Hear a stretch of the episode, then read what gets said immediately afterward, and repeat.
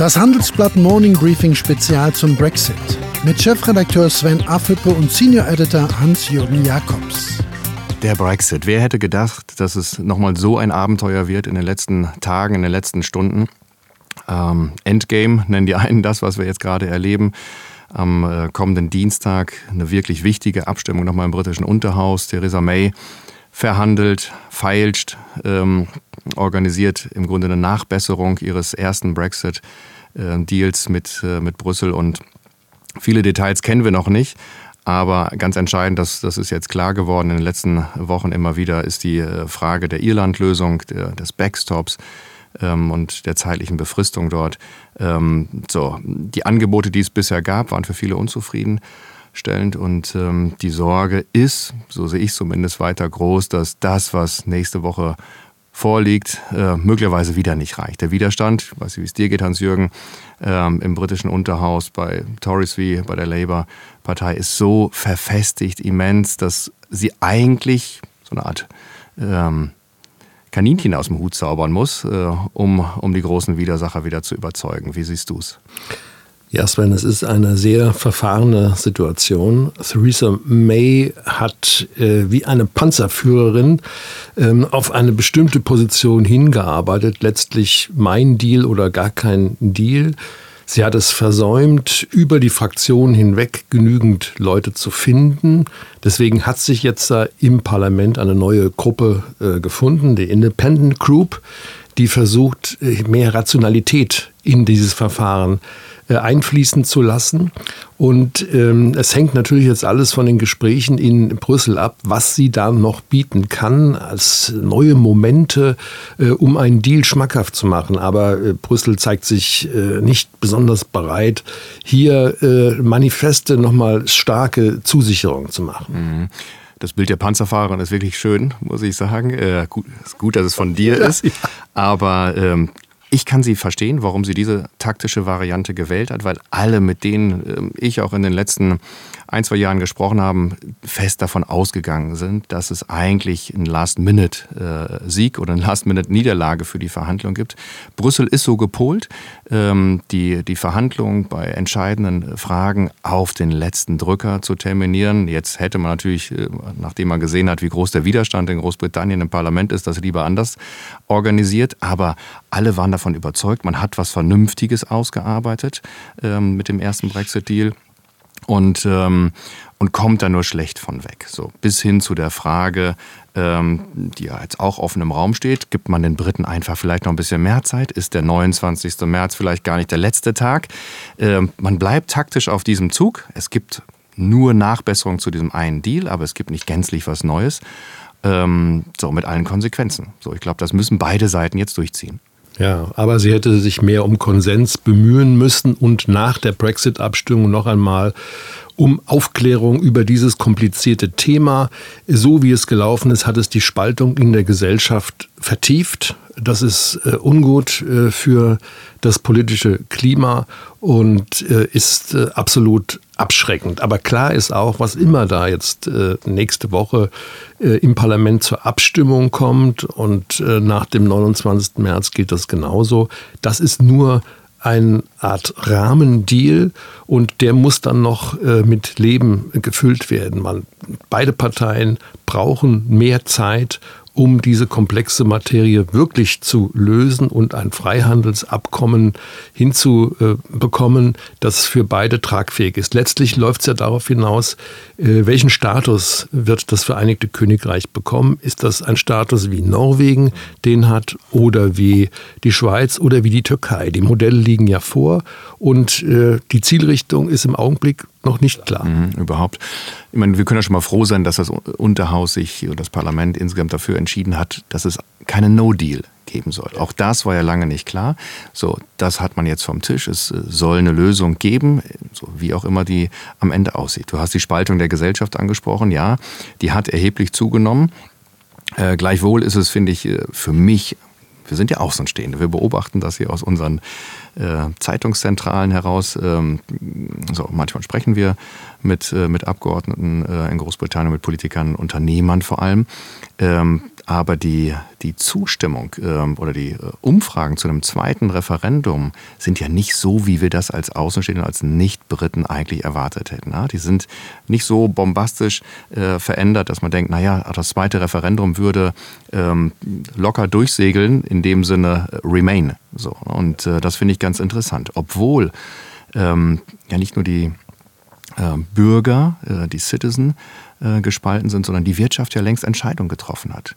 Diese Zahl der Unternehmen, die Großbritannien nicht nur verlassen wollen, sondern verlassen werden, wo neue Headquarters in Großbritannien, in Deutschland, in anderen europäischen Ländern jetzt schon ähm, beschlossen wurden. Also eine wirkliche Verlagerung von Arbeitsplätzen, von Know-how, von Kompetenzen raus aus äh, Großbritannien. Ähm, ich glaube, das hat keiner in dem Ausmaß erwartet und äh, die Konsequenzen werden immens sein.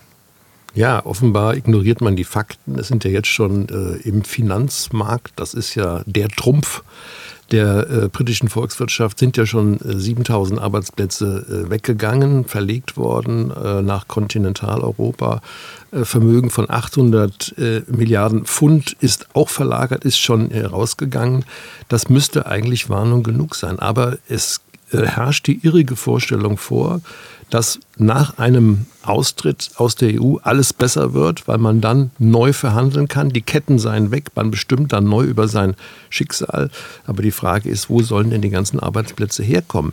Denn die äh, ganzen äh, Wertschöpfungsketten und Lieferketten, die wir haben in der sehr vernetzten Wirtschaft, die werden ja damit äh, zerstört oder jedenfalls es gibt nachteilige Entwicklungen. Das alles führt dazu, dass Waren nicht wie gehabt zur Verfügung stehen oder teurer werden. Ökonomisch äh, ein, ein hohes Risiko, äh, das wir dort sehen. Mhm.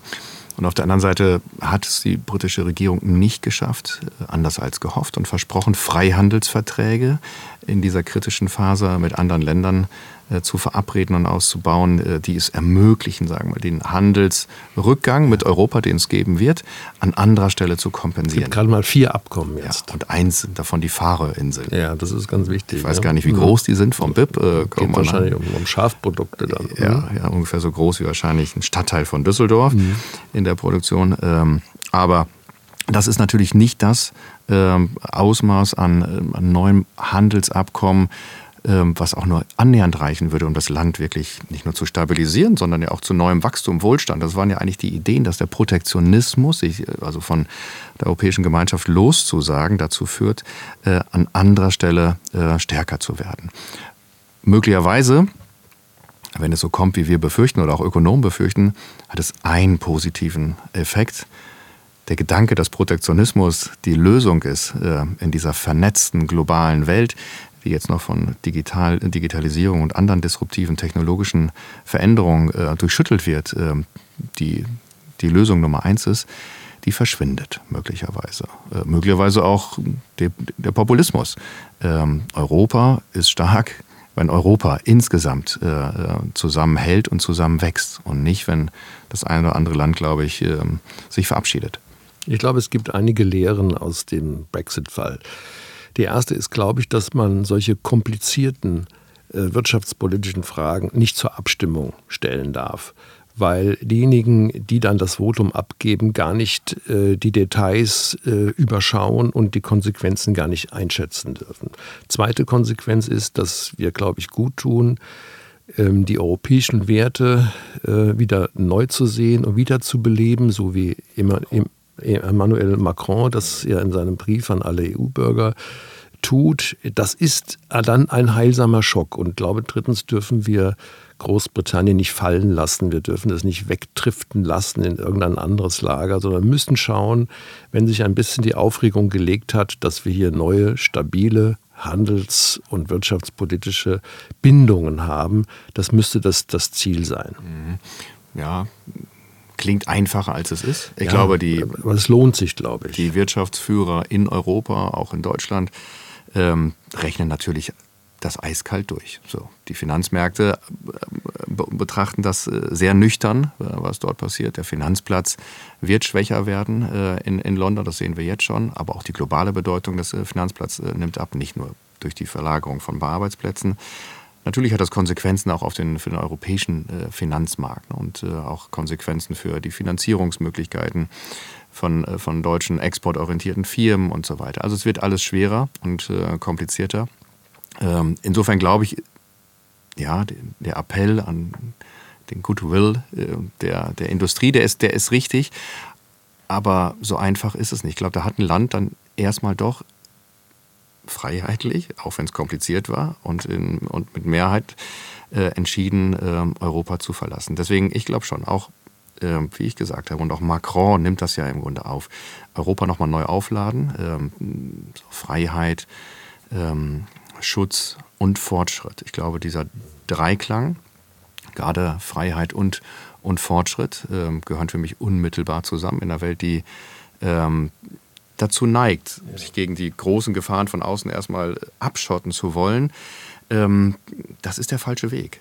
Und was mir fehlt, das hat aber nicht so was mit dem Brexit zu tun, auch in der nationalen Debatte, sind eigentlich Unternehmer, die ihren Mitarbeitern auch klar machen, dass populistische, protektionistische Gedanken eigentlich das Falsche sind. Was wäre VW-Konzern ohne Europa, ohne das globale äh, Spielfeld der Welt? Was wäre die Deutsche Bank? Was wäre Siemens äh, äh, als, als nationaler Konzern? Und, und, und. Ich glaube, wenn Manager dieses Thema auch nochmal stärker nach innen, in die Belegschaft, die auch in den ein oder anderen Fällen bereit ist, AfD zu wählen oder andere Populisten äh, zu unterstützen. Ich glaube, das Establishment ist an vielen Stellen gefordert, um den Gedanken wegzudriften aus Europa oder von woanders wegzudriften, ähm, einzufangen wieder. Ja, eindeutig auch ein Problem der Elite. Wir haben das in Großbritannien gesehen. Die guten Argumente, damit kam man gar nicht durch. Man konnte hm. gegen die Angstmacher hier keine Kampagne der, der Argumente äh, landen. Das ist ein, ein großes Problem. Man muss natürlich schon sagen, dass die Briten nie aus Liebe zu Europa in die europäische Gemeinschaft hineingegangen sind, sondern aus kaufmännischem Kalkül. Hm. Das, und sie haben ja immer hart verhandelt und immer Sonderkonditionen bekommen, Rabatte äh, von Margaret Thatcher damals ähm, realisiert. I das want war, my money back. Ja, und sie hat ja. auch ein bisschen Geld zurückbekommen. Von daher gesehen hat Brüssel, haben wir die Briten gut behandelt. Und jetzt kommt es darauf an, glaube ich, neue ökonomische Grundlagen zu schaffen, im vollen Bewusstsein, dass es um das Merkantile geht, nicht um, um die Liebe. Die Briten sind, sehen sich eben als Inselvolk. Zum Teil gibt es auch noch alte Empire-Gedanken. Den Commonwealth liebt man vielleicht mehr als die EU. Aber es muss einfach eine, Grundlage, eine Handelsgrundlage geben, da muss man ehrlich sein. Und dann rechnet es sich für beide und dann kann es auch wieder Stabilität geben. Mhm die Verzagtheit Europas macht mir trotzdem Sorgen. Du hast mit allem recht. Ähm, so, ähm, erstmal muss ich ähm, Europa mit Großbritannien jetzt zurechtrütteln, wie man, wie man sich trennt. Gleichzeitig hätte aber längst, finde ich, eine vertiefte Debatte in Europa stattfinden müssen. Was lernen wir eigentlich äh, aus dem, aus dem Brexit-Fall? Und ähm, Macron war im Grunde der Einzige. Er hat zweimal zu Beginn seiner Amtszeit und jetzt wieder mit dem Brief an die europäischen Bürger daran appelliert hat, Europa so neu zu sortieren, aufzubauen, stärker zu machen, besser zu machen, dass das europäische Projekt nicht scheitert. So, das, das Lied ist noch nicht zu Ende gesungen an, an der Stelle. Und ich glaube, die Zweifel äh, international äh, sind riesengroß, weil man hört, dass die Chinesen Diplomaten Europa als technologisches Museum mittlerweile äh, beurteilen und äh, abstufen, dann hat das was mit dem neuen Selbstbewusstsein der Chinesen zu tun, hat aber auch was in Fakten damit zu tun, dass Europa ähm, die letzten Jahre mit sich selbst beschäftigt war. Das fing mit der Finanzkrise an. Dann kam der Brexit äh, noch obendrauf. Eine Schuldenkrise läuft äh, ähm, etwas versteckt nebenbei weiter. Europa ist nicht in der Lage, ähm, zurzeit technologisch, politisch ähm, wirklich eine große Rolle zu spielen. Und das müsste eigentlich viel stärker, finde ich, europäische Politiker bewegen ähm, und sie auch zu neuen Lösungsansätzen zwingen, als, als, als der Fall ist. Ja, ich glaube, dass wir sehr gute Voraussetzungen haben, dass es äh, enorme akademische Kapazitäten gibt in ganz Europa, sehr gute Universitäten, Forschungseinrichtungen mhm. und hier auch gute Ergebnisse vorliegen, auch was künstliche Intelligenz angeht. Das ist das Modethema. Nur kommt es eben darauf an, daraus Produkte zu machen und Märkte zu machen und das nicht den Chinesen und den Amerikanern zu überlassen. Das heißt, da muss man sich schon grundlegende Gedanken machen, wie Politik und äh, Wirtschaft zusammenarbeiten. Da brauchen wir, glaube ich, wirklich einen, einen neuen Vorwärtsdrang, einen neuen Offensivgeist. Und für Deutschland bedeutet das, glaube ich, man kann nicht immer Frankreich einsam rufen lassen und Macron dann auf dem Podest erleben mit, mit wunderbaren Ideen und dann alles ein bisschen wieder abmildern und relativieren, sodass der große Schwung dann weggeht. Wir sehen uns ja immer ein bisschen in der Mittelposition zwischen Frankreich und den Niederlanden, die solchen Initiativen gegenüber sehr skeptisch sind. Ich glaube, wir müssen einen Schritt auf Frankreich zumachen, um mehr Dynamik in die Entwicklung hineinzubekommen. Mhm. Ich würde nicht nur sagen, einen Schritt auf Frankreich zu machen, sondern einen Schritt auf Europa zu. Am Ende, am Ende war Europa auch die Montanunion, so wie sie damals entstanden ist, war ein Gemeinschaftsprojekt. Die Länder, die am Anfang dabei waren, äh, waren committed und wirklich davon überzeugt, dass nach diesen äh, natürlich schlimmen, wirren Jahren äh, des Zweiten Weltkriegs Europa nur zusammen bestehen kann. Und das, die Analyse gibt es ja heute noch. Das übermächtige China, das ebenso übermächtige Vereinigte ähm, Amerika da können wir nur gemeinsam eine Antwort drauf geben. Macron hat eine Antwort jetzt gegeben. Für mich ist es sehr wichtig, dass wir jetzt äh, sagen, welche Antwort, wo ist unser gemeinsamer Nenner, wie wir Europa äh, neu aufladen. Und ich glaube, dann, dann gelingt auch bei, bei Themen wie, wie, wie der Flüchtlingskrise, Zukunftstechnologien, KI, gelingt was Gemeinsames. Ähm, davon sind wir aber leider noch, äh, noch zu weit entfernt. Diese deutsch-französische Achse ist vielleicht auch schon überkommen. Ja, vielleicht, vielleicht ist sie wichtig, damit Europa weiter funktioniert. Ist sie extrem wichtig. Deswegen ist die Antwort aus Berlin auf, auf Macron so wichtig. Aber vielleicht haben wir mittlerweile auch so eine Vielfalt von Achsen, weil auch andere Länder um uns herum wirklich stark geworden sind. Aber am Ende geht es, glaube ich, nicht um einzelne Achsen, sondern immer um das gemeinsame Ziel, Europa besser zu machen. Ja, das stimmt. Aber mir fällt der Helmut Schmidt ein, immer zuerst an Frankreich denken, wenn es um Europa geht. Das war das Mantra des damaligen äh, deutschen Bundeskanzlers. Und da ist auch etwas dran. Wenn Frankreich und Deutschland sich verstehen und hier äh, gemeinsame Positionen entwickeln, endlich mal weitermachen, und das geht ja äh, hin bis zu einfachen Anerkennung von Gesetzen, dass äh, Normen gleich sind in äh, Deutschland und Frankreich, dann äh, ist der Motor, arbeitet der Motor und hat das Effekte. Und ähm, dann, dann kann man mehr mit äh, bewegen, als wenn man ganz, ganz viele Einzelgespräche dann äh, haben muss. Das ist auch wichtig. Aber erstmal muss klar sein, was wollen die beiden Zentralländer Europas. Mhm. Ist meine, das, ja, mein Glaube. Genau. Ich glaube, das ist, das ist weiter der, der richtige Antrieb. Aber die, aber das, das Feld ist ja kompliziert. Es sind also einfach die Zahl derer in Europa, ähm, die dem europäischen Projekt skeptisch gegenüberstehen, die wächst, die sinkt nicht. So insofern muss man auch auf die zugehen. Man braucht einen anderen gemeinsamen Nenner, äh, Deutschland und Frankreich als Motor, gebe ich dir recht, aber ähm, die, die, leider ist die Wahrheit und die Realität etwas komplizierter geworden. So, muss man deswegen alles gutheißen, was Herr Orban ähm, von sich gibt? Nein. Ne? So, da finde ich die, äh, das Wehren äh, Europas gegen, gegen äh, die, die Rechtsverstöße dort äh, absolut richtig. Und äh, so eigentlich gehört er auch nicht mehr in die EVP. Manfred Weber scheint das verstanden zu haben. Genau, denn zu den Konservativen gehört ja auch ein positives Bild von Europa, dass man dies als Kraft betrachtet. Das hat immer die Konservativen ausgezeichnet. Wie man das macht und welche Politik daraus folgt, ist eine andere Sache, aber eine positive Grundeinstellung. Ja. Und die hat Orban aufgegeben. So, und ich glaube, bei Themen die die Zukunft bewegen. Also Klimawandel, Klimaschutz zum Beispiel, aber auch künstliche Intelligenz. Europa hat die Chance, finde ich, mit eigenen Positionen in diesem Weltgefüge ähm, schon eine eigene Stimme zu sein. Und ähm, gerade bei der Frage, wie weit künstliche Intelligenz gehen darf, ja, einen ethischen Ordnungsrahmen zu schaffen. Die Chinesen und die Amerikaner gehen mit dem Thema viel, viel entspannter um. Hätte Europa eine Chance, ein Feld zu besetzen, Werte mit diesem Thema Künstliche Intelligenz äh, zu verbinden. Am Ende muss, so ist unsere Überzeugung, glaube ich, in, in Europa, immer der Mensch äh, die, die, letzte Entscheidung treffen. Es ist, wird nie die Herrschaft, das Primat äh, der Maschine geben äh, dürfen und, und, und der Mensch muss im Zweifel auch verstehen, was in diesem Algorithmus und der Software passiert. Ich glaube, da äh, haben wir Chancen äh, in Europa. andere, etwas andere eigene Antworten auf das Thema ähm, Künstliche Intelligenz zu geben. Und das lässt sich eben beim Klimaschutz fortsetzen. Ja, wir, wir sind einfach auch ein Stück weiter und nehmen das Thema ernster, äh, ähm, Green Economy, und haben nicht das Gefühl, es gibt einen Widerspruch zwischen Wirtschaft, erfolgreicher Wirtschaft und, äh, und erfolgreicher Umweltpolitik. Ja, wir haben eine eigene Kultur, wir haben eigene Erfahrung und wir müssen eigene Akzente setzen. Dazu gehört der Datenschutz und Privacy, äh, das von dir jetzt genannte Thema, unbedingt dazu. Was immer passiert, wir müssen uns, glaube ich, in den nächsten Monaten und Jahren noch intensiver für das interessieren, was in Großbritannien läuft. Wir dürfen kulturell, menschlich, persönlich das nicht abreißen lassen, sondern jetzt müssen wir uns sagen, jetzt gilt es erst recht. Ne? Absolut.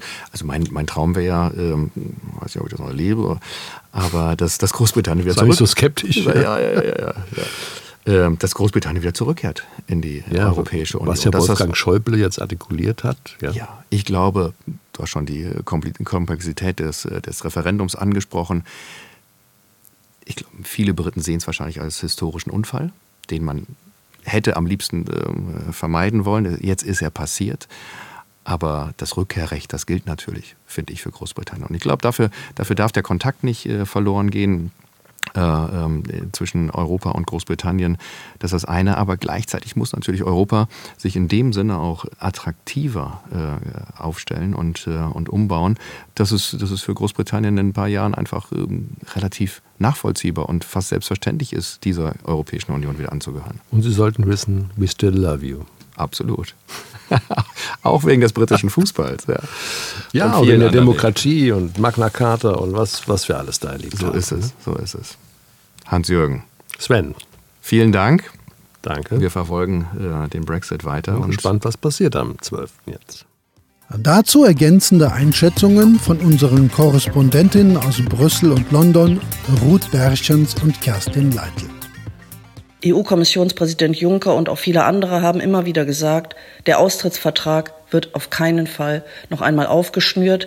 Man muss ja auch sehen, dass dieser Vertrag von 27 Regierungen beschlossen wurde. Wenn man jetzt wieder erneut anfangen würde, auf britischen Wunsch hin darüber zu verhandeln, ist das ja, als ob man die Büchse der Pandora öffnet. Was es momentan noch gibt, sind Gespräche zwischen Theresa May und äh, dem EU-Kommissionspräsidenten über die politische Erklärung, die dem Vertrag beigefügt ist. Hier könnte es noch kosmetische Veränderungen geben, in dem Sinne, dass Großbritannien noch einmal zugesichert wird, dass die EU nicht die Absicht hat, das Land auf Dauer in eine Zollunion hineinzuzwingen. Es sieht ganz so aus, äh, als ob das Unterhaus am 12. März trotzdem den Austrittsvertrag erneut ablehnen wird. Das ist übrigens auch ein Grund, warum die EU, ein weiterer Grund, warum die EU nicht wirklich und ernsthaft Zugeständnisse machen möchte, weil man den Eindruck hat, dass äh, die Hardliner bei den Tories um Boris Johnson und um Herrn Rees-Mogg auf keinen Fall dem Austrittsvertrag zustimmen wollen dass sie ihn auf jeden Fall blockieren wollen, egal welche Zugeständnisse die Europäische Union macht. Ja, dann zu der Frage, ob die Tür noch offen ist für Großbritannien in die EU zurückzukommen. Also rein rechtlich gesehen ist die Tür bis zum allerletzten Moment offen. Die andere Frage ist, äh, ob Großbritannien zurückkehren will. Die Gesellschaft ist nach wie vor die britische tief gespalten. In Brüssel glaubt eigentlich niemand daran, dass die Briten sich das jetzt noch mal anders überlegen und doch in der EU bleiben. Nicht nur die Verhandlungen in Brüssel sind schwierig, auch in London hat die britische Premierministerin harte Gegner, und zwar im eigenen Parlament. Seit Sommer 2017 hat die konservative Regierungspartei keine eigene Mehrheit mehr im Parlament. Bei Abstimmungen verlässt sie sich auf die zehn Stimmen der nordirischen DUP-Partei. Beim Thema Brexit ist das aber heikel, denn die DUP-Partei will partout verhindern, dass Nordirland sich vom Vereinigten Königreich entfernt. Und das macht die Verhandlungen um den Backstop, mit dem eine harte Grenze zwischen der Republik Irland und der britischen Provinz Nordirland verhindert werden soll, so schwierig. Bei der ersten Abstimmung über den Brexit-Deal im Januar haben die Abgeordneten den Vorschlag der Regierung deutlich abgelehnt. Deswegen hat die Premierministerin seitdem versucht, in Brüssel weitere Zugeständnisse zu erhalten. Ob diese nun die Kritiker überzeugen, wird sich Dienstag zeigen. Am Dienstag steht die zweite Abstimmung über den Brexit-Deal an. Es heißt, dass der Deal auch dieses Mal abgelehnt wird. Passiert das, soll in einer weiteren Abstimmung darüber befunden werden, ob Großbritannien am 29. März ohne Deal aus der EU ausscheidet. Die nächsten Tage sind also entscheidend. Die britische Politik hat sehr, sehr lange gebraucht, um Entscheidungen zu treffen. In den nächsten Tagen sollten wir zumindest einen Schritt weiterkommen. Aber man darf nicht vergessen, derzeit geht es eigentlich nur um die Abschiedsmodalitäten. Um die zukünftige Beziehung wird erst nach dem Brexit verhandelt. Der Brexit wird uns alle also noch lange weiter begleiten. Das war das Handelsblatt Morning Briefing Spezial zum Brexit.